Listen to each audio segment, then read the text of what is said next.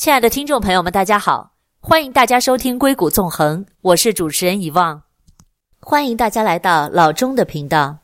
又到了一年一度的 Black Friday，那今年大家是不是抢购到了自己想要抢购的东西呢？我们现在发现啊，商家也是越来越聪明了，尤其是在大数据的时代。好像消费者都没有什么隐私，你 search 的每一样东西，它都会记录在大数据的信息里面，然后呢，就会推送给你一些相关的广告。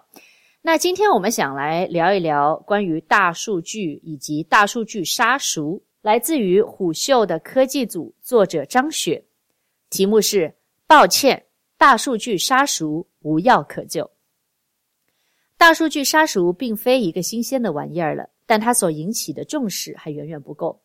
我们希望通过采访专业的程序员、算法工程师、法律专家等人士，来找到哪怕一丝的使用技巧和方式，来避开所谓的大数据杀熟。让人难过的是，得到的回复大多是没办法、不可能、看运气、维权渺茫。这只是一个结论。当我们深入研究了大数据杀熟过程、维权方法和途径之后，生出一种人为刀俎我为鱼肉的无力感。那么，大数据背后的技术路径是怎样的？这种做法背后隐藏的商业逻辑又成为了谁的致富经呢？大数据杀熟对于每个活在互联网世界里的人都不是一个陌生的词汇。据公开资料记载，大数据杀熟是在2018年被广泛关注和报道的。不过，我的一位程序员朋友告诉我，早在2017年，他就在滴滴上经历了大数据杀熟。比如，我和我媳妇儿同时打车，同时发起同样的起止点，我的定价每次都会贵一些，因为我每天都要打这个路径的车。我媳妇是偶尔打，但是感觉呢，分析出来就是熟客吃定的感觉。无独有偶。我身边的同事也分享了他被大数据杀熟的经历。巧合的是，他同样也是在使用滴滴。二零一六年左右，我家住在丰台区的怡海花园，每天到海淀的上班距离很固定。那时候最开始打车，每次只需要二十多块钱，但是差不多就在三个月的时间内就涨到了五十多。对于滴滴的这种情况，滴滴总裁曾亲自澄清称，滴滴出行不存在大数据杀熟的行为。但可以肯定的是，真实存在的大数据杀熟要比我们已知的出现的时间更早。在目前市面上已有的报道中，并不缺乏这样的案例，甚至在刚刚过去的国内双十一，这样的戏码也依旧在上演。据央视报道，北京的韩女士使用手机在某电商平台购物时，中途错用了另一部手机结账。却意外发现，同一商家的同一件商品，注册至今十二年，经常使用总计消费近二十六万元的高级会员账号，反而比注册至今五年多，很少使用总计消费两千四百多元的普通账号，价格贵了二十五块钱。仔细对比才发现，原来普通账号页面多出来一张满六十九减二十五的优惠券。韩女士认为自己遇到了大数据杀熟。那么，大数据背后的杀熟原理究竟是怎样的呢？总结来说，简单的就是，如果非要给大数据杀熟一个定义，就是老客户看到价格会高于新客户，而企业这样做的目的，主要是为了增加新用户的粘性。其实，在现实生活中，我们会遭遇大数据杀熟的移动应用，无非是两种，一种呢是使用在线旅游类的 A App，比如携程、去哪儿、飞猪等等。另一种呢，则是使用电商类的 App，比如淘宝、京东、美团。而在电商类的 App 中，具体什么时间对你进行杀熟，又要平分平时消费与节假日促销两种情况。这里需要指出，在任何场景下，大数据杀熟一定是基于你的行为习惯来进行分析的。所以，就有了这样一个事实：我们通过 App 进行的大部分行为，都在被实时获取。他们会变成一个个小小的标签，标记我们的同时，也成为了商家算计我们的利器。以在 OTA 软件为例，这些标签中，除了基本的男女、地区、是否使用苹果手机之外，还会有你几点几分浏览了什么商品、看了多久、价位如何等等。简而言之，就是几乎每个会影响你消费的行为，都在被标记。但一位程序员告诉我们，在电商场景中还存在着另一种杀熟现象。他举例称，假如我平时浏览服装和宠物用品时间比较多，那么某些 App 在给我推荐这类产品时，需要推荐相似相似但性价比高的产品，因为花费了花费了较多的时间，就会产生价格敏感。因为常用，我会对这些商品的价格区间更为熟悉。反之，当我突然开始浏览平时不怎么看的产品，比如说机械键盘、男生的球鞋，且浏览时间不长，那么算法就会倾向于推荐价格较高的产品，而原因也呼之欲出：我不熟。几年前，在一次采访阿里云的程序员，曾满脸自豪地讲道：“我们现在已经能够做到全中国几亿人口的淘宝界面都是不一样的。”而且几乎做到了秒级更新，而那个阶段也正是阿里发力千人千面的新零售的高潮。这里的千人千面可以简单的理解为，为每个人的淘宝界面都是不一样的，都是基于算法进行的量身定制的。也正是因为这种所谓的千人千面的存在，所以当我在这次采访中追问到底我们什么样的行为关键词会触发大数据杀熟机制时，并没有得到一个唯一的答案，因为我们每一个人都被一套特定的算法所操纵。一位多年的行业从业人员告诉我，首先，行为关键词属于算法的一部分，而算法对于公司来讲属于商业机密。其次，具体的测算方式不唯一，每个人的行为都会被进行无数次的分析，然而进行个性化推荐，效果最好的才会被采用。为了更形象的解释，他还举了一个例子：假设我们每个人的数据是一个面积不同的正方形，我们要在正方形中找到一个特定最佳的面积值。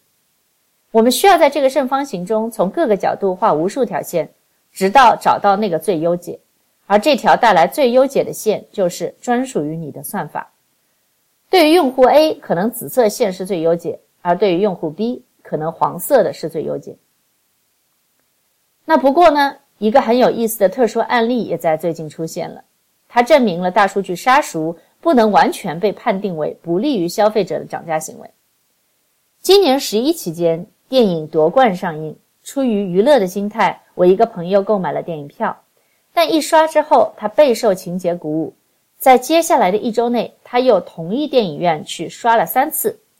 在这期间，戏剧性的一幕发生了。他发现自己每次买票都比上一次便宜，第一次的价格是将近一百元，但是四刷的电影票只需要二十六元。当然，被大数据杀熟而减价的事情肯定并不常见，因为我们也无法判断这是否是影院为了市场回暖而采取的特殊降价举措。但从商家来说，降低了客单价，同时又增加了用户粘性，也不失为一个经商之道。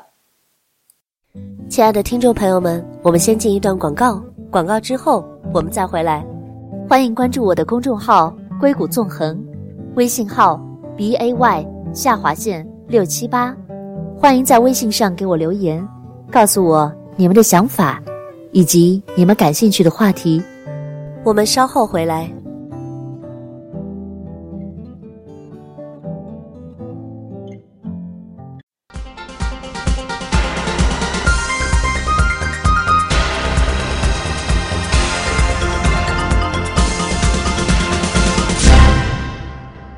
欢迎回到硅谷纵横，我是主持人遗忘董。那今天呢，正好是一年一度的 Black Friday，呃，因为这个盛大的 shopping 的日子，也让我们想到了一些最近比较发生的比较多的大数据杀熟，也就是我们网上我们的一些消费的习惯被记录之后。那商家进行了分析，搜集了数据之后，然后对我们会有一些什么样的影响呢？那么在刚才的节目当中呢，我们讨论了一些正面和反面的案例。大数据杀熟，了解了这样一套操作流程之后，不知道大家是否跟我一样，会考虑到大数据杀熟的成本问题？毕竟这样看似复杂多变而又个性化的操作，显然不是一日之功。于是，我又把这个问题抛给了算法工程师们，以期大数据技术在操作难度和成本上为我们的利益上一道锁。然而，我的天真想法却再一次落空。搭建企业大数据系统后台当然是需要花费一定时间和金钱，但搭建系统的目的是为了 App 的正常使用，而杀熟恰好是可以捎带上的一个能力。一位在多个 OTA 平台工作的算法工程师告诉了我真相。换句话说，我们被杀熟只是随着数据系统与产品愈加丰满而出现的一个附加能力，但没想到让企业取得了意想不到的效果。没你想象的那么难，打标签这项工作不需要付出很多的成本，而至于怎么来杀熟，那只是用样本验证模型的事情。另一位产品负责人补充道：“成本如此之低，那回报又是如何呢？”很遗憾，我们并没有从国内的企业方获得这样的相当估算。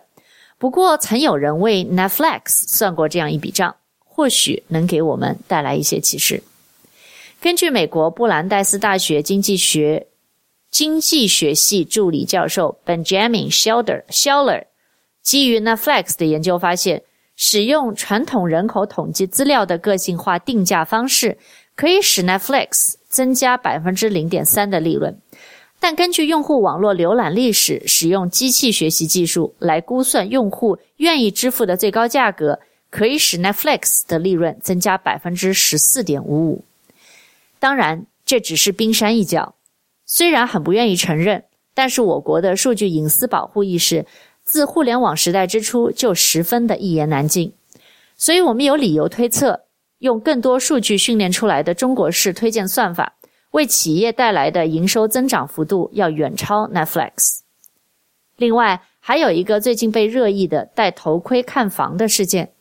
据报道，目前很多售楼部都安装了类似监控设备的人脸识别系统。这套系统主要是用来采集潜在购房者的面部信息，一来记录盖房该购房者是自己走进售楼部，还是被中介引导走进售楼部；二来呢是记录购房者进来的次数。而记录这些信息的原因，则在于被中介引导进门的购房者和第一次进售楼处并下单的购房者能够享受更多的优惠。所以，大数据杀熟从商业层面也为企业带来了稳定可靠的收入。或许这也是让这些 App 戒不掉大数据杀熟的根本原因。毕竟在商言商，谁不想赚个盆满钵满呢？维权。当大数据杀熟成了互联网消费中的顽疾，除了引发全民的关注度持续高涨，大数据杀熟事件的频发也带来了司法部门的关注。据公开资料显示，为了治理大数据杀熟行为，司法部门也及时拟定了法律条文，包括但不限于一些非常基本的个人信息保护以及电子商务法的完善等等方面的一些一些内容。当普通大众有了这样的维权武器，那些站在上帝视角的企业也纷纷低下了高昂的头颅。在被发现对用户进行大数据杀熟的行为后，他们一个一个的发布了否认声明。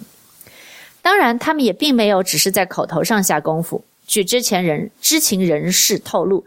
在大数据杀熟相关法律出台之后，各大 App 会把产品的真实价格显示给用户。只不过这样的真实价格基本躲在十几页甚至几十页之后，而这样的擦边球做法也无形中增加了消费者维权的难度。让人有些无奈的是，拿十月份刚刚出台的在线旅游处理办法来看，消费者维权企业最高只需要支付五十万的赔偿金，这样的处罚程度对动辄十几、几十亿、上百亿市值的企业来说，简直是九牛一毛。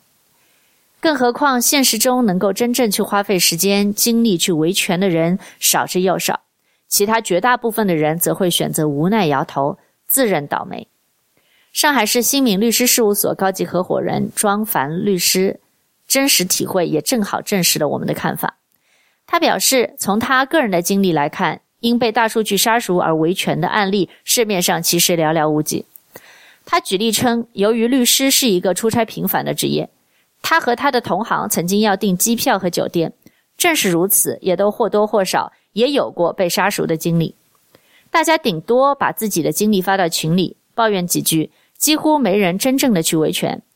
一来我们明白取证太难，二来需要付出很多时间成本。庄凡说，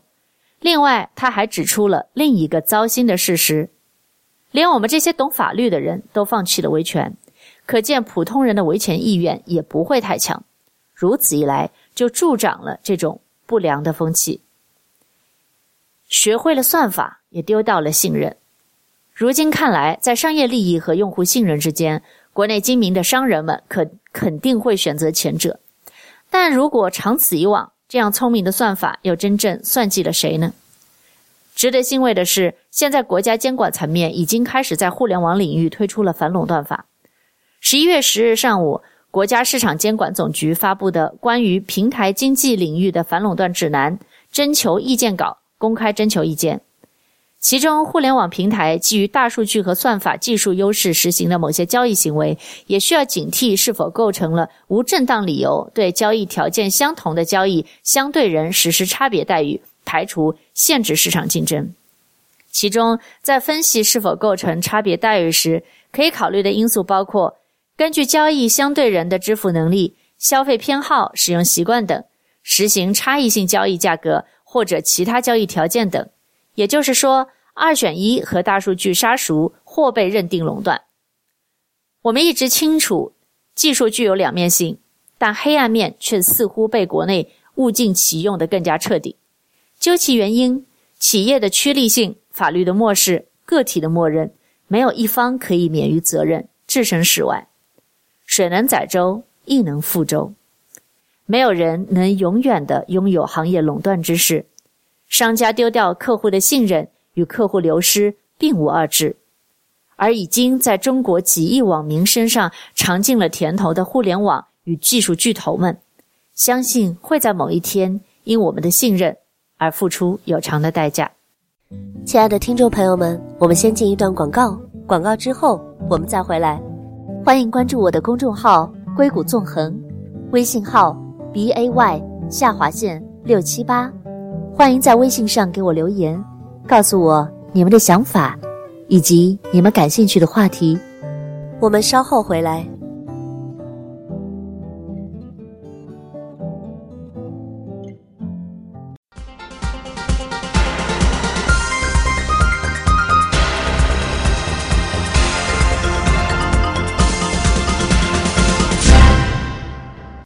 回到硅谷纵横，我是主持人 Yvonne 董。那今天呢，正值一年一度的盛大的购物节日，在美国的 Black Friday。那在刚才的栏目当中呢，我们讨论到了购物，很多购物平台背后的大数据计算以及大数据杀熟的这个问题。那么刚才讨论到了很多国内的案例啊，包括呢也讲了一些 Netflix。那现在呢，想要跟大家做一个案例的分享，是美国的 Amazon 亚马逊。如何利用大数据练就读心术？那这是来自于作者 Ann 写的一篇文章。精准的推荐、薪水的价格、充足的库存以及高效率的配货，在你还未下单之前，亚马逊早已使用读心术并做出预测，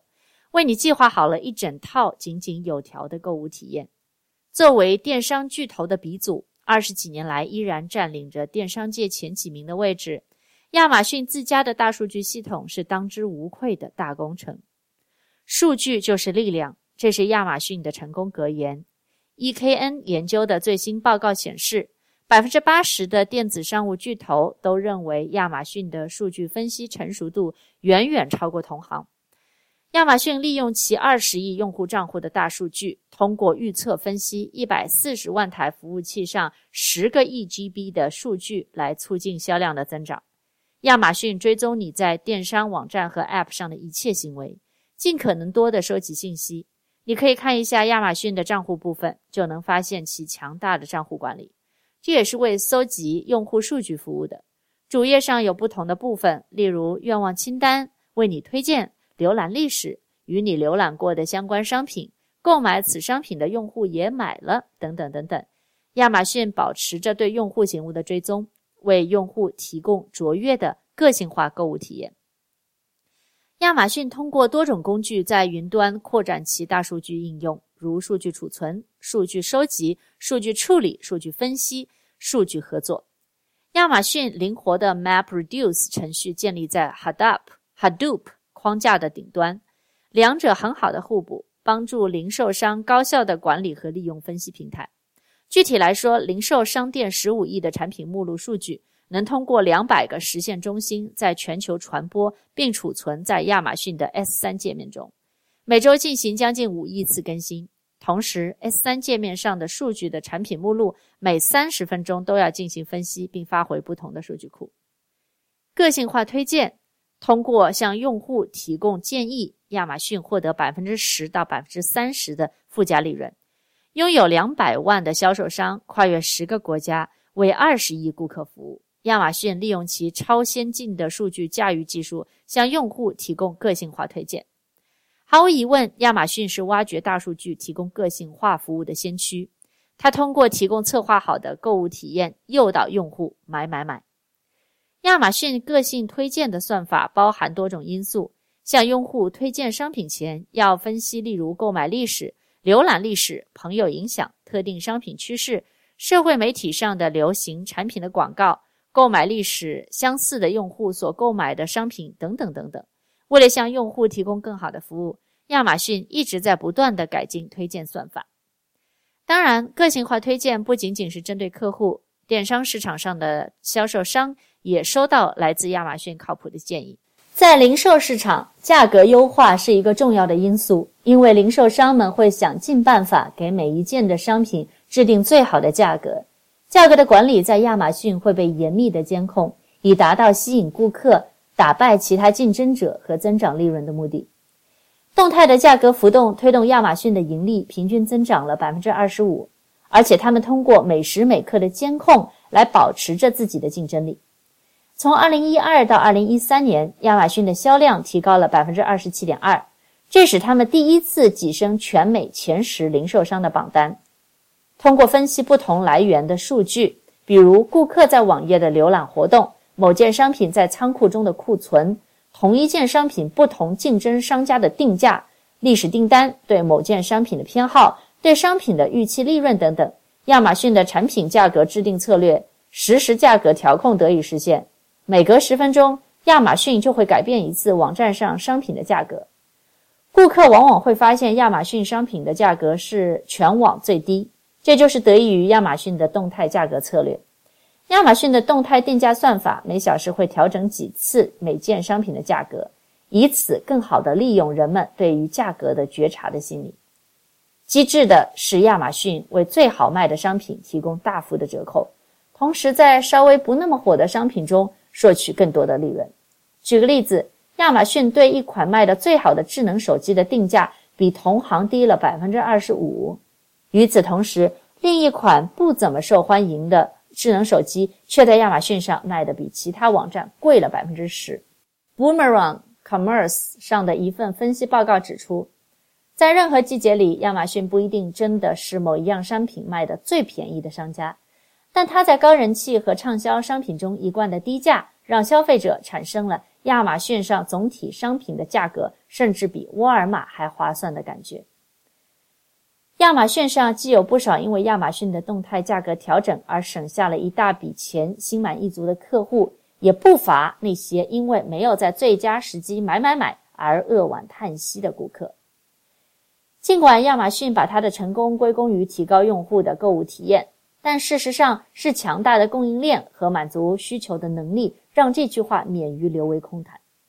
Camp Gemini 的一项调查显示，当他们的订单不能按时被满足时，百分之八十九的美国消费者宁愿去其他地方继续他们的购买。而强大的供应链优化作用之下，沃尔玛每运五十万件商品，亚马逊已经运出了一千万件。亚马逊与生产商有着实时的联系，根据数据追踪。存货需求来为客客户提供当日次日的配送选择。亚马逊运用大数据系统权衡供应商间的临近度和客户间的临近度，从而挑选最合适的仓库数据，从而最大化降低了配送成本。大数据系统帮助亚马逊预测所需的数据仓库数目和每个仓库应有的容量，同时亚马逊还通过运用图论最佳选择时间安排。路线和产品分类来把配送成本降到最低。预测式的购物在下单之前就发货，不满足于传统的个性化推荐。亚马逊正在努力将这种个性化推荐提升到另一个层次。近日，亚马逊获得了一项预测式购物的新专利。通过这项专利，亚马逊将根据消费者的购物偏好，提前将他们可能购买的商品配送到距离最近的快递仓库。一旦购买者下了订单，立刻商品就能送到家门口，这将大大的降低货物运输时间。同时，对实体店的竞争同行也是一次重创。这项专利意味着预见性分析系统将会变得非常的精确，以至于它可以预测顾客什么时候和将会购买什么产品。不过，如果大数据算法在预测上出错，亚马逊将有可能面临承受着来回运送商品物流成本的困难。未来关关于预测式购物的问题还会有不少。亚马逊到底如何在保持自身竞争力的同时解决这些棘棘手的问题呢？让我们拭目以待。非常感谢今天的聆听和陪伴，再次祝大家节日快乐！我们下次节目再见。欢迎大家关注我的公众号“硅谷纵横”，微信号 b a y 下划线六七八。欢迎大家在微信上给我留言，告诉我你们对节目的看法，以及。你们感兴趣的话题，感谢大家收听《硅谷纵横》，我是遗忘，我们下次再见。